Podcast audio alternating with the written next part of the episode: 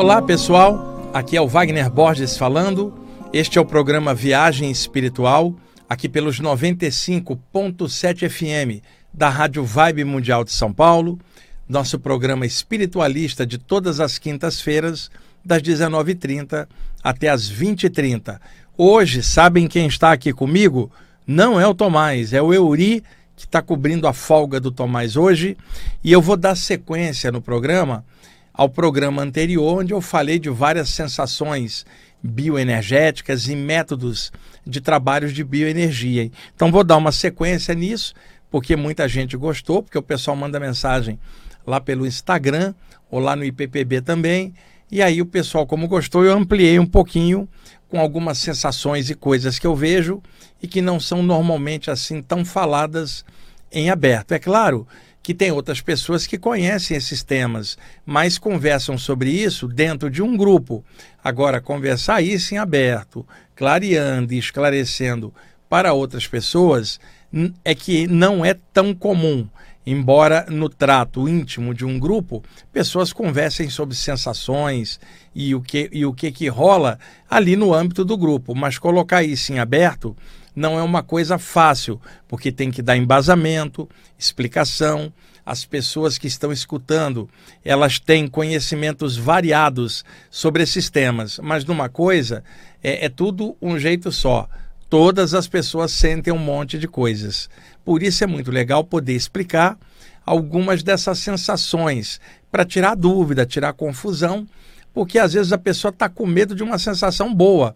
Por exemplo, a paralisia do sono, chamada nos meios de projeção astral de catalepsia projetiva. Quando a pessoa acorda, não consegue se mexer, tenta gritar, não sai som nenhum e os olhos não, ela não consegue abrir, totalmente paralisada. Então, é uma sensação natural causada pela queda do metabolismo cardiorrespiratório e também das ondas cerebrais, que durante o sono elas vão saindo da vigília para estados alterados ou hipnagógicos em ondas alfa, depois o sono leve em ondas teta e o sono pesado em ondas delta. Então a pessoa acorda num estado alterado, com metabolismo baixo, as ondas cerebrais mais baixas, ela dá o comando, o corpo não responde.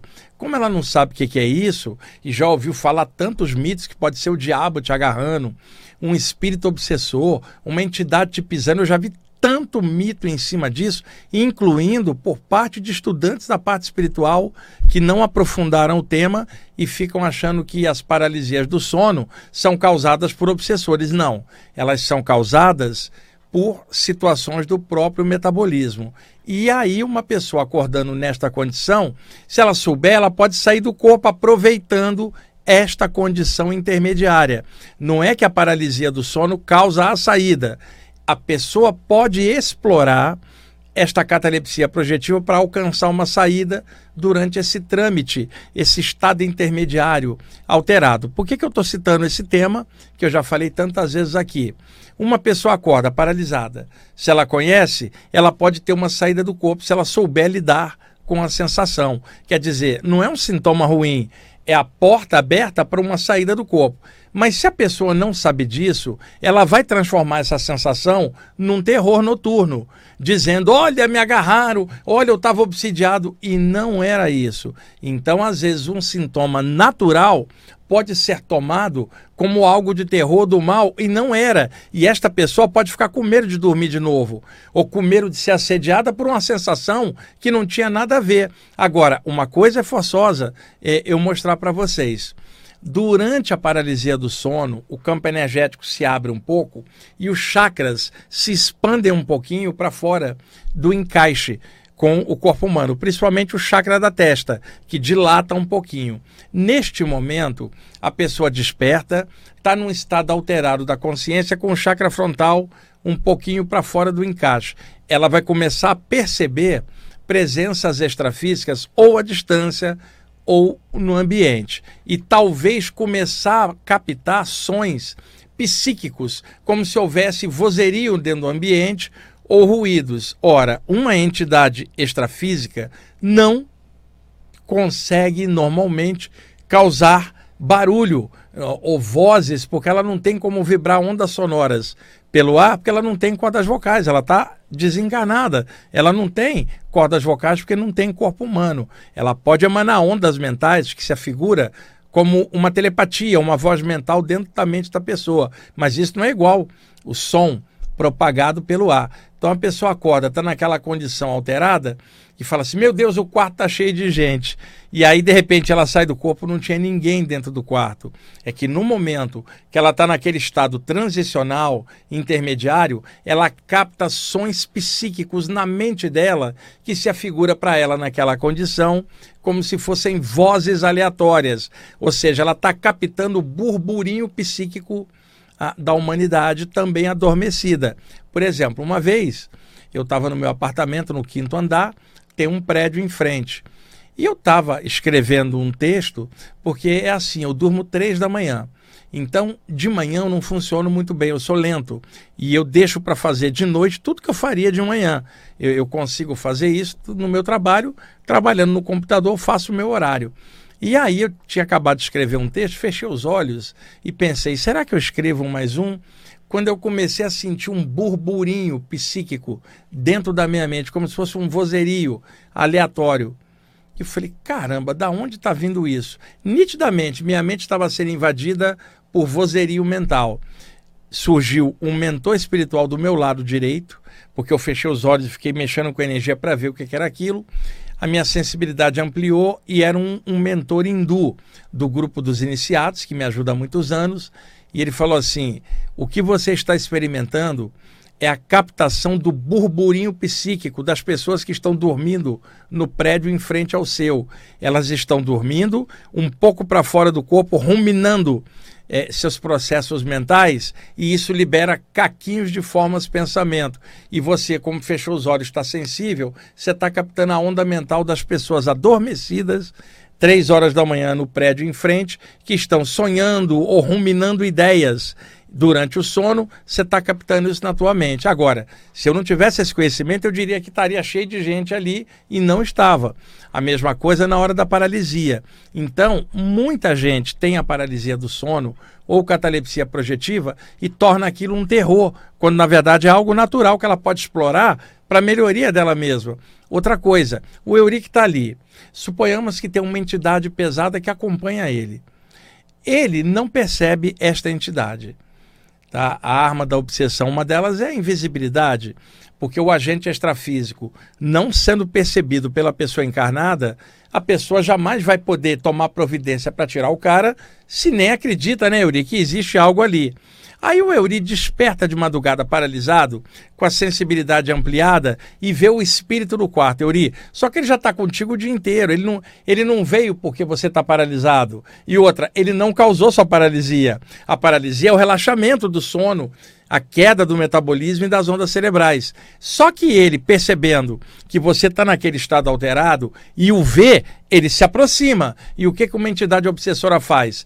Toma uma forma horrenda para causar medo, xinga a pessoa, ameaça, diz que vai fazer isso e aquilo e não tem condição de fazer nada daquilo. Mas o espírito sabe que a pessoa não sabe disso. Então acaba explorando o estado alterado da catalepsia projetiva para induzir um processo de obsessão que existia já. Não é a paralisia que causou aquilo e não é o espírito que fez você ficar paralisado. Mas aí a confusão que as pessoas vão fazer, ela acha que o espírito paralisou ela, ela acha que o espírito só veio quando ela estava paralisada. O sujeito já já estava, às vezes, desde a outra vida junto com ela.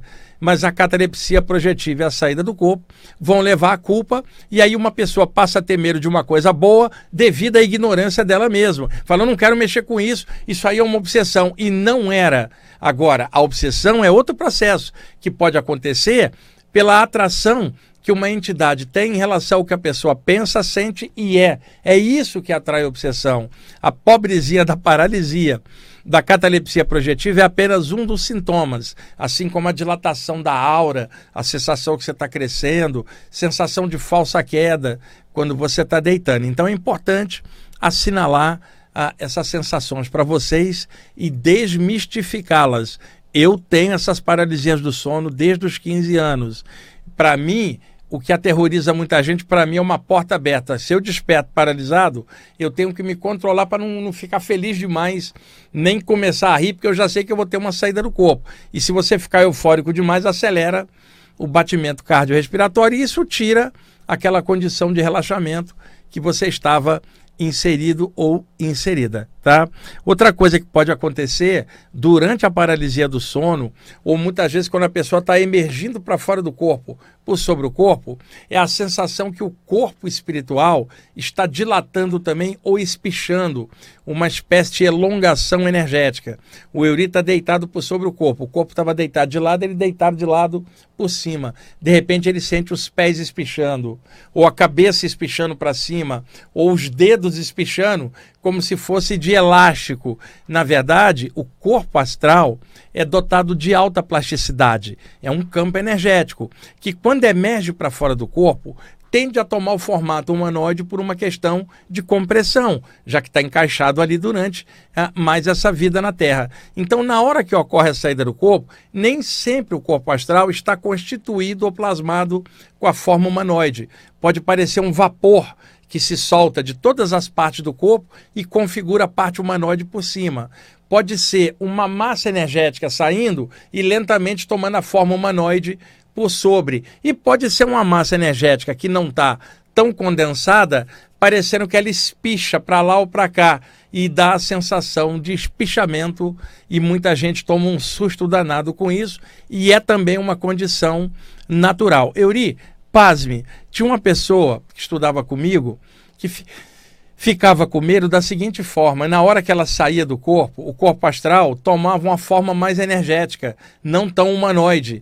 Então ela se via como se fosse uma massa de vapor com energias dentro. E ela achava que tinha algo errado porque não estava plasmando a forma humanoide. E eu falei, querida, fica tranquila que isso é melhor do que a forma humanoide, uma forma mais energética, está mais sutil. Você está com medo de uma coisa boa.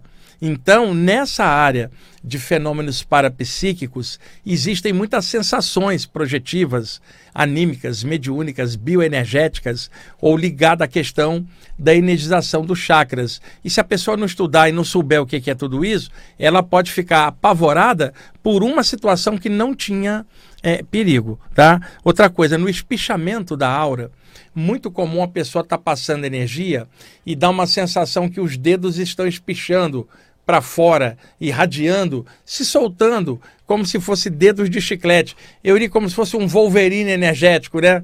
E na verdade é também uma elongação energética, um espichamento da aura dos dedos, assim como das mãos, pode dilatar, dando a sensação de que as mãos estão grandes, a aura dos dedos pode se soltar na hora e um sensitivo de cura, alguém que aplica passe o reiki, ou cura prânica, ou qualquer método de passagem com as mãos, de vez em quando vai sentir isso, é normal. Mas aí a pessoa fala, ai meu Deus, meu dedo está espichando, como se fosse algo ruim, e não é. Vamos lá. Eu comentei semana passada sobre xamãs usarem o chocalho para limpeza energética em torno do campo energético da pessoa, para poder limpar energias pesadas na crostas energéticas, trabalho de magias pesadas entranhado no campo energético da pessoa. Vocês devem se lembrar. E aí eu me lembrei, para também é, acoplar no tema, na América Central, é, uma área com desertos áridos no México e também no sul dos Estados Unidos, ali, aquela área do sul ao sudeste, também bem desértica, e partes da América Central, é uma área que tem muito cactos. E o que acontece? O cactus, mesmo numa secura grande, ele consegue absorver o pouquinho de umidade que tem. Então, eu, o Euri está perdido no deserto lá. Sei lá, o deserto da Califórnia, está perdido lá. Né? Ou o deserto de Sonora ali no México. E aí ele está perdido, está sem água. Ele encontra um cacto, o que, que ele faz? Se ele cortar o cacto, tem um, um líquido dentro do, do cacto, que é a umidade retida. Se ele tomar esse líquido, ele salva a vida dele. É um líquido amargo, mas é líquido. Então, você sabe disso, né, Uri? O cacto ele absorve é, umidade. Olha o que, que os xamãs, principalmente da América Central, faziam, Uri. Pegavam um cacto e descascava ele, deixava só a parte pelada do cacto, né? tirado a, a casca pegava esse cacto pelado e girava ele em volta do campo energético da pessoa. Tipo assim, por sobre a sua cabeça, girando em volta do duplo do teu corpo, girando várias vezes. Qual era a teoria? De que como o cactus absorve umidade, algumas energias pesadas têm um formato gelatinoso ou aquoso, principalmente larvas astrais. Então, qual é a teoria? Como o cacto puxa a umidade para fora e essas energias são aquosas ou gelatinosas, ele puxa elas para fora.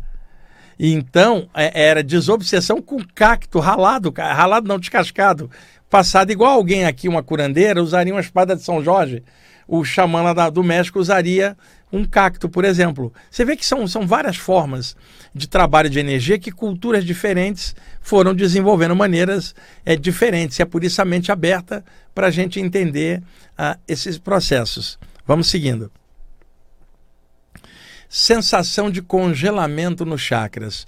Pessoal, vamos situar bem isso. O Euri está ali, eu sou uma entidade pesada, obsessora, assediadora invisível, e começo uma tentativa de vampirismo de drenar energia uh, do Euri. Quando há uma perda de energia, a tendência é que caia o clima energético como se fosse uma queda de pressão e a pessoa começa a sentir frio, né? Perda de energia, perda de força vital, calor vital. Então, ela pode sentir que está frio. Não é isso que eu vou comentar, eu só estou situando para separar bem a entidade chega e tenta drenar a energia do chakra do alto da cabeça do Euri. O Euri vai sentir uma energia fria, é, é, é uma friagem na cabeça, como se ele estivesse ficando gripado. Sabe aquela friagem que dá, o, o arrepio de febre, Euri? Isso pode dar na hora de uma perda de energia, porque é uma situação doentia para a pessoa. Ela está perdendo energia. Também não é isto que eu vou falar, tá? Energias frias em volta são bem ruins, não tem calor vital. Porém, há uma manifestação extrafísica elevada, superior, em que seres espirituais mexem nas energias dos dois chakras da cabeça, o chakra coronário e o frontal, introduzindo uma energia superior, não comum aqui é, na Terra, porque aqui na Terra você pode ter uma energia gostosa da praia, do mar, mas é uma energia de um plano elevado. Ela tende a ser branca, brilhante, vivaz, ou um amarelo clarinho, brilhante, bem vivaz. Eles introduzem essa energia. Quando ela entra no chakra coronário, principalmente, dá uma sensação de congelamento gostoso dentro da cabeça. Eu vou usar uma analogia, Euri. O Euri, para quem não está vendo, o Euri é careca, mas um careca feliz, assumido, né, Euri? Naturalmente, não é sua consciência, não tem a ver nada com o cabelo ou não. Careca feliz está ali. Então, imagina que eu pegasse um sorvete, pessoal, virasse o sorvete e encostasse na cabeça do Euri, bem no meio do alto, no chakra coronário, ali na careca dele. Suponhamos que a sensação do paladar, quando você é, é, é, curte um sorvete, que essa sensação do paladar tivesse no alto da cabeça. Na hora que eu encostasse o sorvete ali, você diria assim: caramba, tem um gelado gostoso derretendo aqui dentro do meu chakra coronário, porque a sensação seria prazerosa de algo entrando, mas de uma forma deliciosa. Quer dizer que não é uma perda de energia. Esta energia é fria, dá uma sensação de congelamento interno e é de alta qualidade. Ele, o Euri está rindo por causa do exemplo que eu dei, porque eu olhei para a careca dele, o melhor exemplo que eu pensei foi esse, virar um, so, um sorvete ali, encostar e falar, tá gostoso aqui? E ele fala, tá uma delícia, tá entrando no meu chakra coronário. Chega um mentor, aplica essa energia que não é do sorvete, eu estou fazendo uma analogia. Você quer o quê? De baunilha ou morango, Euri? E introduz essa energia, dá uma sensação gostosa de algo descendo e permeando o seu cérebro com um prazer bioenergético. E isso é raríssimo de acontecer, é uma manifestação espiritual elevada que poucas vezes eu tive na vida, mas sempre com presenças extrafísicas superiores, causando essa manifestação. Pode acontecer no chakra frontal também. Então, se algum de vocês já sentiu isso, fique tranquilo que é uma manifestação do alto sobre os seus chakras. Somente não confundir com energias frias, calafrio e mal-estar causados aqui sem nenhum prazer. Eu estou falando de uma energia prazerosa, positiva que muitas vezes a pessoa sente nos dois chakras da cabeça. E isso eu sei que é mais difícil ainda das pessoas comentarem aberto, porque não são muitas pessoas que experimentam um, um, uma coisa dessa tão positiva descendo sobre ela. Vamos lá. Uh, eu também tive uma experiência dias atrás. A, a, minha mãe desencarnou em 2017, vai fazer sete anos. Já vi a minha mãe várias vezes, ela está bem, está remoçada, né? Já até comentei algumas coisas aqui para vocês. Semana passada eu estava fazendo um trabalhinho de energia na minha sala e de repente eu vi na minha frente a figura da minha mãe, mas estava de um jeito diferente, Euri. Uma figura triste, sabe? Acabrunhada ali, como se estivesse adoentada ou mal com alguma coisa. Eu olhei e falei assim: peraí, isso aí não é minha mãe. Eu, eu sei que a minha mãe está bem, está renovada. Isso é alguma coisa plasmada ali tentando enganar. Eu comecei a irradiar energia pelo meu chakra frontal imediatamente a figura metamorfoseou era um espírito obsessor, tomando a forma da minha mãe como se ela tivesse mal para tentar me causar preocupação e desestabilização. Que aí o cara saiu de cantinho assim porque descobriu o ardil dele. Então, diante da luz e da energia e da consciência esclarecida, essas coisas se dissolvem. Vocês tomem cuidado. Qual é o, o conselho que a gente dá para os filhos da gente? Não confie nas aparências apenas extrafisicamente, isso muito mais. Não confie nas aparências. Uma entidade obsessora pode plasmar algo para tentar te enganar, mas pelo olhar dela, como eu já falei tantas vezes aqui, você vê a má intenção. Por isso, muitos espíritos não gostam que você olhe nos olhos dele de frente, ou para olhos, ou olhos astrais, porque ali está declarada a intenção e não é pela aparência. Porque o espírito pode mudar a aparência, mas não tem como mudar suas intenções nefastas. Então, na dúvida, projete energia, seja com as mãos, seja aqui ou fora do corpo, projeta energia com confiança, sem agredir, sem má intenção, tipo assim, vou dar um passe aqui, vou torrar esse cara, vou jogar ele no mármore do umbral, não é nada disso. Uma projeção de luz para que tudo clareie e tudo esteja ajustado de acordo com as leis maiores. É isso, com tranquilidade, mas com firmeza, que aí na, na mesma hora a pessoa vai ver a, a dissolução daquela ilusão. E outra, às vezes a própria mente da pessoa cria uma forma mental de algo ela achando que é algo e foi a própria mente dela que criou. Na hora que ela projeta energia, aquilo dissolve na hora. Se for uma entidade, vai haver uma repercussão. Aí alguém vai perguntar: e se for realmente um espírito mesmo sadio ou um parente dela? Se você jogar energia, se for um espírito bom, ele não vai se incomodar se você projeta energias positivas. Eles mesmos aconselham a fazer isso. Na dúvida, enche de luz, com confiança, clareza. Se for do bem, você vai ver que permanece. Se não for, tende a diluir ou se afasta ou metamorfoseia na sua frente, mas não vai ficar diante do poder da luz que você está projetando. E eu estou considerando luz com amor sentimentos bons, energias boas, nada de briga, nada de clima belicoso contra entidades, mesmo que eles sejam belicosos e tenham uma má intenção. Você não pode entrar nessa vibe, porque semelhante atrai semelhante. O, o, motivo de espíritos obsessores ameaçarem as pessoas é para causar medo, desestabilizá-las. Eu, eu, era muito jovem e nas saídas do corpo aparecia um espírito obsessor e falava assim: eu vou entrar no seu corpo. E eu começava a rir, porque eu sabia que isso era impossível. Aí ele mudava e dizia: Eu vou romper o seu cordão de prata. Eu falava: Vai lá, tenta, isso não é uma corda e aí ele ia embora. Ou seja, ele sabia que não podia fazer aquilo, mas estava tentando me sugestionar. Se ele passasse aquilo para alguém sem conhecimento, essa pessoa ficaria com medo e seria dominada. Ele não pode fazer aquilo, mas ele sabe que a pessoa não conhece aquilo e não sabe e tem medo. Então eles usam o medo e a ignorância da própria pessoa.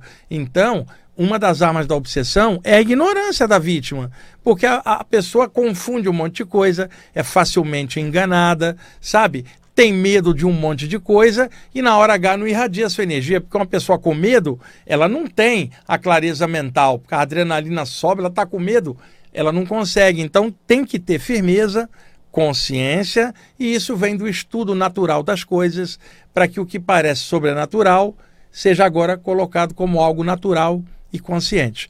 Euritamos em cima? Gente, já estamos aí, passou rápido, hein, cara? Bom, já estamos aí no intervalo. Daqui a pouquinho eu volto com o segundo bloco do programa, tá bom? Ok, pessoal, Estamos voltando com a segunda parte do programa Viagem Espiritual, aqui pelos 95.7 FM da Rádio Vibe Mundial de São Paulo. Eu sou o Wagner Borges, na parte técnica aqui o meu amigo Euri. Vamos dar sequência à temática que eu estava abordando no primeiro bloco. Eu contei do obsessor que tentou plasmar a forma da minha mãe para tentar enganar, criar problema e tal. Isso me lembrou de, um, de uma experiência que na época eu contei aqui na rádio ah, tem muitos anos, talvez os ouvintes mais antigos se lembrem, mas a maioria de vocês provavelmente não.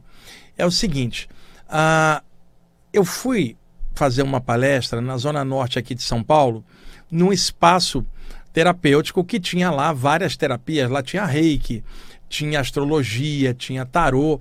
Era um espaço bonito na Zona Leste de São Paulo, é, no Tatuapé. Esse espaço, inclusive, nem existe mais. Era uma casa de dois andares, onde no, no primeiro andar é, tinha um salão grande, onde tinham palestras variadas, e no andar de cima tinham várias salinhas de atendimento de reiki, a, a, a de tarô, tinha búzios também lá, tinham vários profissionais que trabalhavam dando consultas lá. Na parte de baixo tinha uma pequena livraria e tinha lá na época, a, finalzinho da década de 90, tinha muita gente ainda falando muito de duende. Você lembra essa época, Yuri? Pessoal falando muito de duende da sorte, para dar sorte no amor, aquelas coisas todas, né? E eu acho que é tudo normal, é, são épocas, situações, mas conhecimento espiritual é algo mais profundo, que é o despertar da consciência. Não tem nada a ver com sorte no amor, sorte nisso, naquilo. É caráter, é consciência, embora muita gente não entenda a parte espiritual dessa forma. E aí, cheguei lá mais cedo, montei o projetor na época para passar, nem era o projetor de multimídia, era um projetor de slides na época. Montei tudo e aí, como eu cheguei lá bem cedo e a palestra teria o tempo de duas horas, eu falei: olha, onde é que tem um banheiro para eu fazer um xixi aqui antes de começar, para não ficar apertado? Ah, lá em cima, né? E aí eu subi, não tinha ninguém no andar de cima, entrei num banheiro, como a casa era antiga e tinha sido reformada para virar aquele espaço é, é, místico, o banheiro era muito antigo. Eu fechei a porta, tinha uma banheira antiga ainda, daquelas casas antigas com banheira bem antiga, a, a, a torneira antiga, mas tudo funcionando normal. Euri, fui lá, fiz o xixi e aí eu fui lavar as mãos. Na hora que eu estou lavando as mãos, eu, é, um, é um hábito meu, pessoal. Eu gosto de curtir a sensação da água passando pelas minhas mãos, eu mexo com energia usando o fluxo da água e, e saboreio energeticamente a energia das mãos enquanto eu estou lavando minhas mãos. Eu curto o momento. Então eu fecho os olhos enquanto eu esfrego as mãos embaixo da água, pensando no prana, na energia.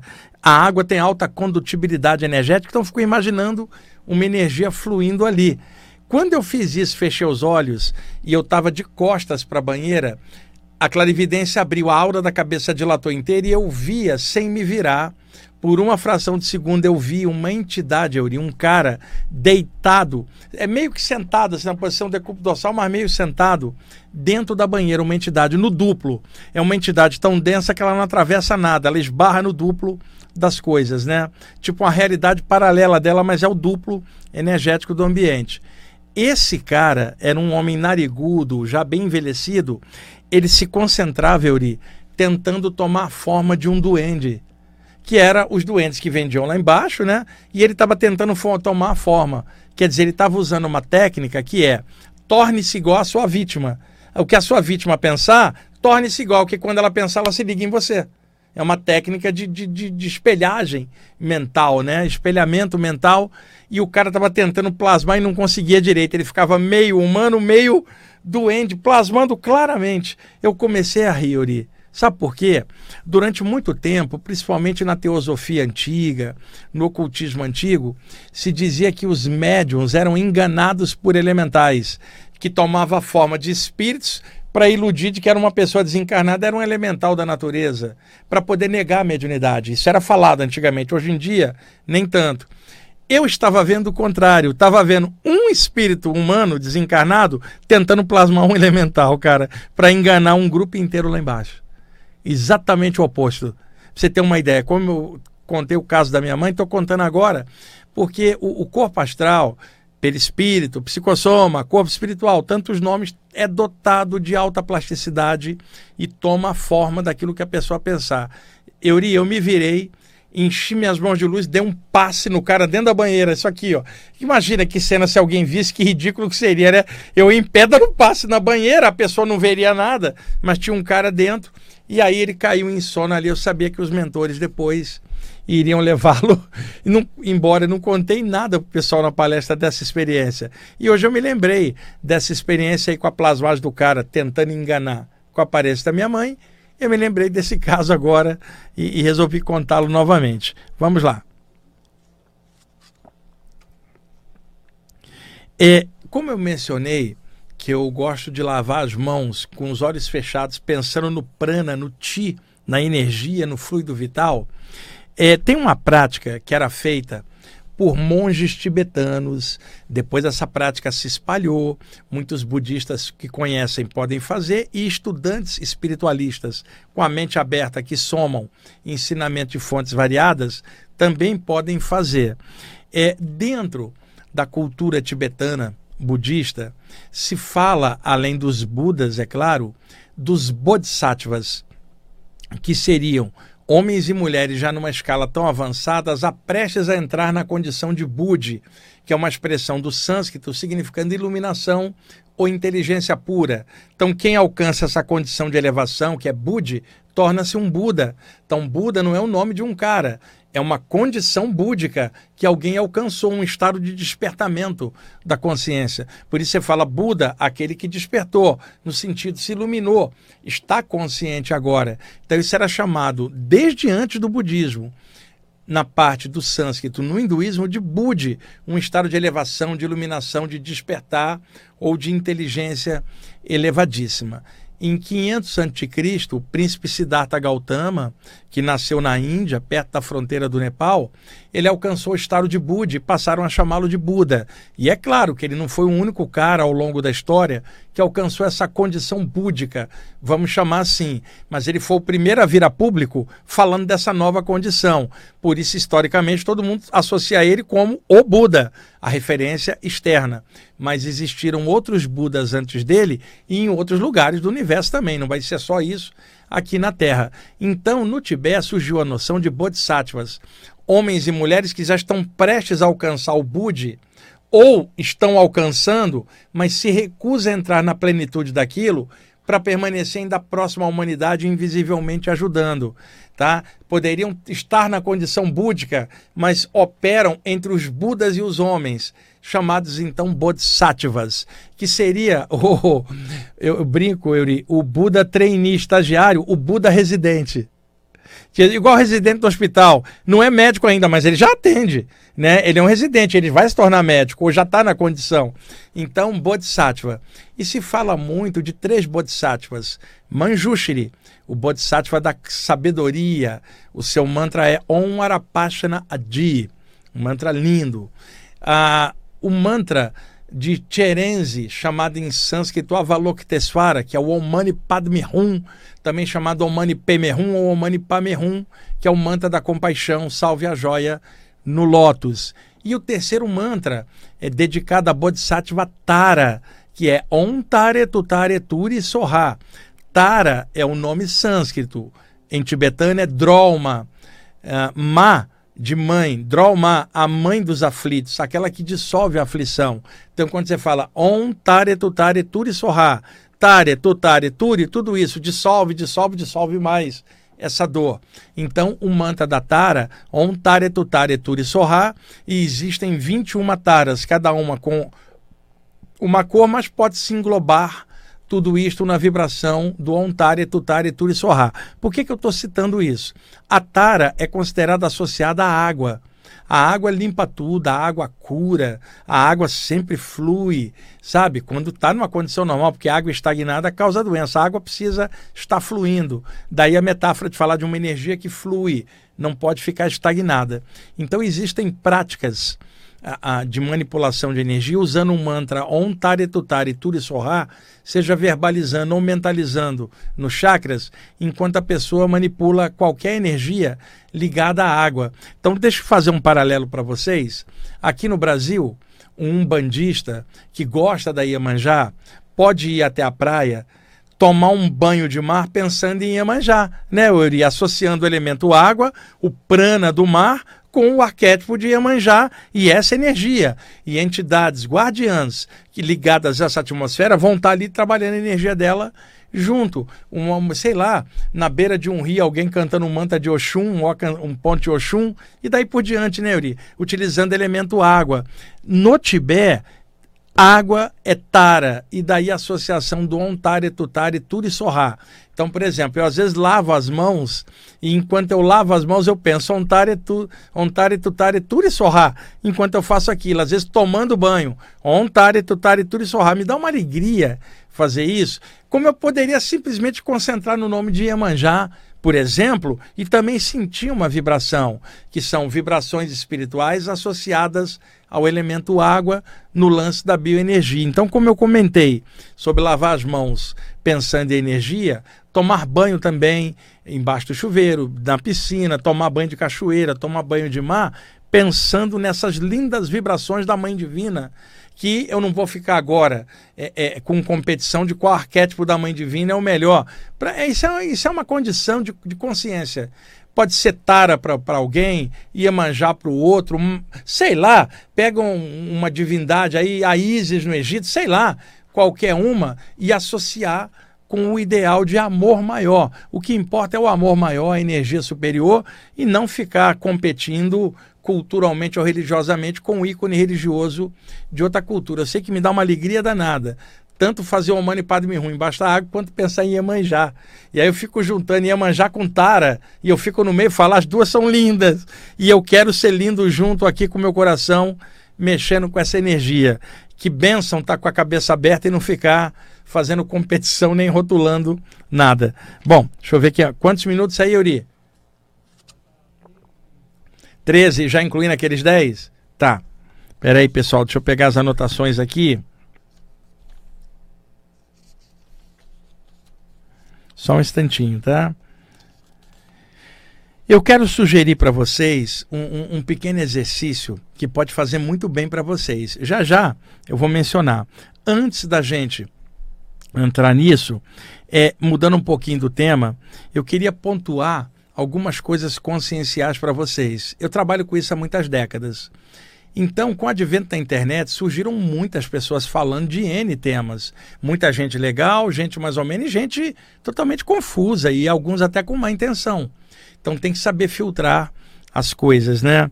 Então, dentro da área espiritual, eu tenho visto muito estudante espiritual triste, eu não consigo entender. Porque para mim a parte espiritual é minha grande alegria. Tirar este mim eu fico seco, eu desencarno, eu não fico aqui. Eu vou ficar árido por dentro. E isso não é uma doutrina, não é um lugar, é o estado de consciência que você carrega dentro, é o seu caráter. Então a sua grande alegria, o seu grande valor, que nem a morte pode tomar, é o seu estado de consciência. Você só vai sair do corpo e pular de lá, ainda é você, só fica o corpo. Sua consciência é sua consciência, é o que você é. A morte não vai transformar você num gênio, nem vai tirar tudo que você sabia. Não, é você mesmo lá fora, agora trilhando outros passos em outros planos e, e ampliando se assim quiser evoluir. Então tenho visto muito estudante espiritual na internet, e eu não vou falar de gente que já está estudando há muito tempo, mas da grande massa que se abriu para temas espirituais depois da pandemia. O advento de podcasts. Os podcasts são as rádios da moda antiga, né, né Euri? Então, devido à pandemia, muita gente se abriu para outro lado, né? É, é, no meio de uma coisa tão pesada quanto a pandemia, surgiu pelo menos algo bom, os podcasts aí. Hoje tem podcast é, de tudo quanto é tema.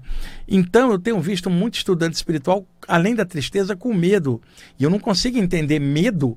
Você está estudando, está clareando sua consciência. Então, por exemplo, como é que você pode ter medo de fim se você não morre? Tá? Imagina alguém fala, o mundo vai acabar, tá? E daí? Você não acaba. Qual é o problema seu? Tá? Então esse medo é rabo preso, vamos falar claro. Nenhum de nós tem que ter medo de profecia, medo disso, aquilo. Nós somos o eterno na carne. A centelha divina. Se vira, melhora. Mesmo com todos os problemas, põe seu recurso ah, em ação.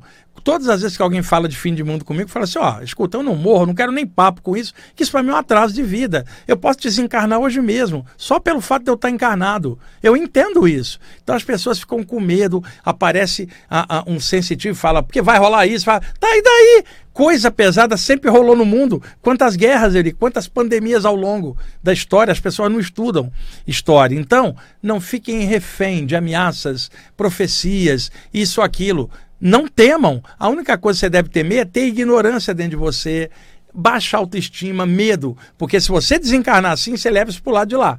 Então, enfrenta de frente as dificuldades. O que quer que aconteça no amanhã, que aconteça, mas que você tenha a capacidade de reagir à altura, transformar aquilo em lição e tocar a bola. É assim mesmo. Reencarnou, está sujeito a um monte de coisa. Não tem que ficar reclamando ou com medo disso ou daquilo. Vamos crescer, vamos melhorar, que o medo desaparece. A outra coisa é a espiritualidade plena, bem clara, e a autoestima baixa por condicionamento. Pessoal, não dá para um estudante espiritual com a grande coisa da sua vida, que é a espiritualidade como consciência, ter autoestima baixa, porque já tem a maior coisa de todas, que é a consciência espiritual em si. Então, isso já é motivo para ter autoestima elevada, mesmo cheio de problema. A melhor coisa que você tem é isso. Mas na hora que a coisa aperta, seja no, no, na finança, na saúde ou no amor, a primeira coisa que a coisa, a primeira coisa, desculpem, que a pessoa deixa é a parte espiritual e ainda coloca a culpa no alto.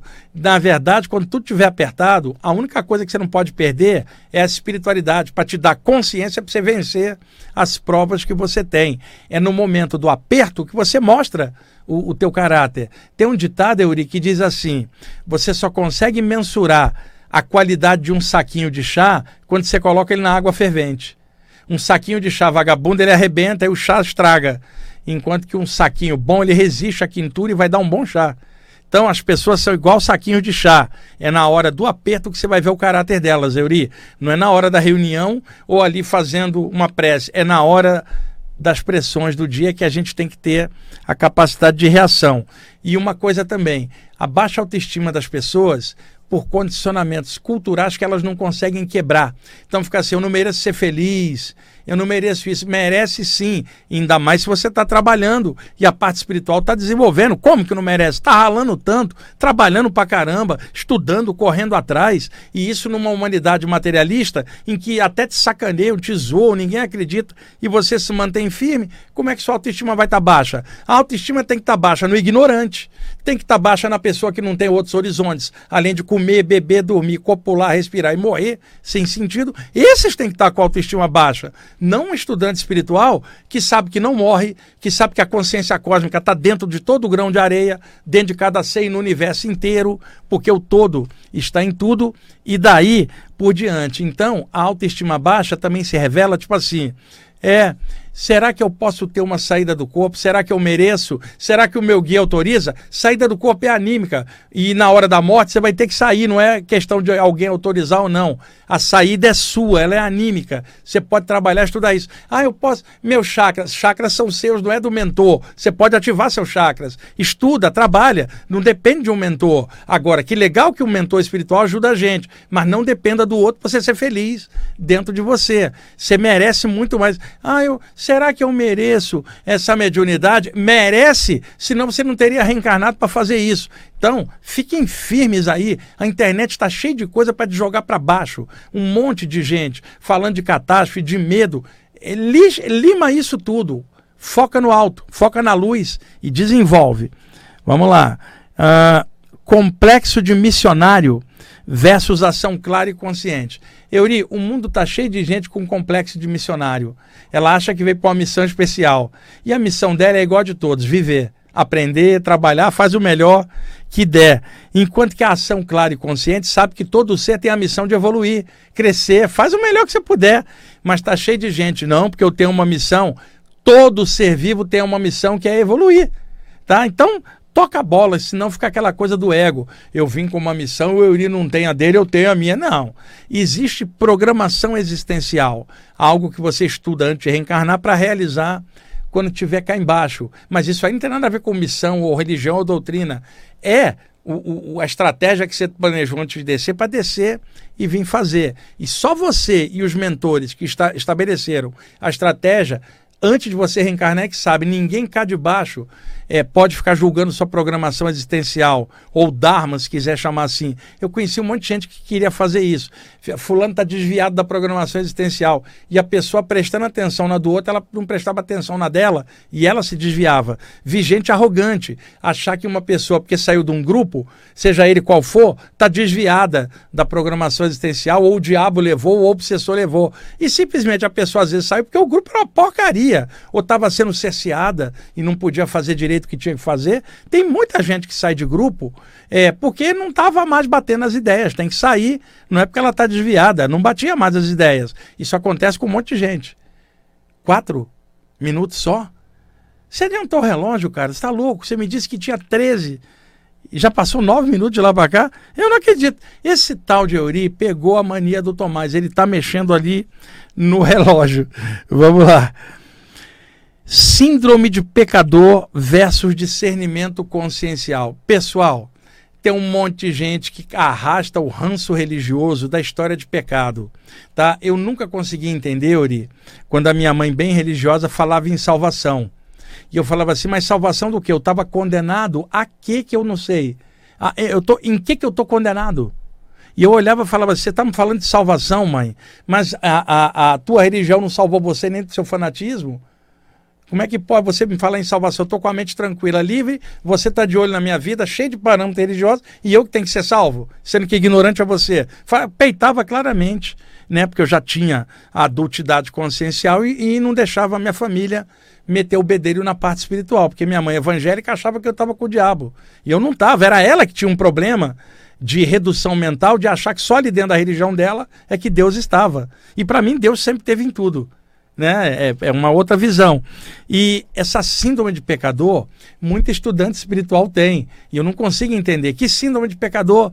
E outra, você pode ter feito qualquer besteira em outra vida desde o momento que você ganhou a chance de reencarnar de novo e estar tá numa nova vida, é porque o plano espiritual decidiu que você pode melhorar e se curar e melhorar. Então não fica de olho no passado, porque quando você olha para trás, você não olha para frente. E aí você tropeça. Do passado, não tira a culpa, tira a lição e faz uma vida melhor nessa. E mesmo nessa vida, alguém pode reciclar e mudar tudo. Fala, opa, isso aqui é outra coisa, agora eu vou para frente e descobrir algo melhor. Não fique com síndrome de pecador, não, gente. Tá? Somos o eterno encaixado na carne. Discernimento na lata, bem aplicado para não cair nesses climas ruins.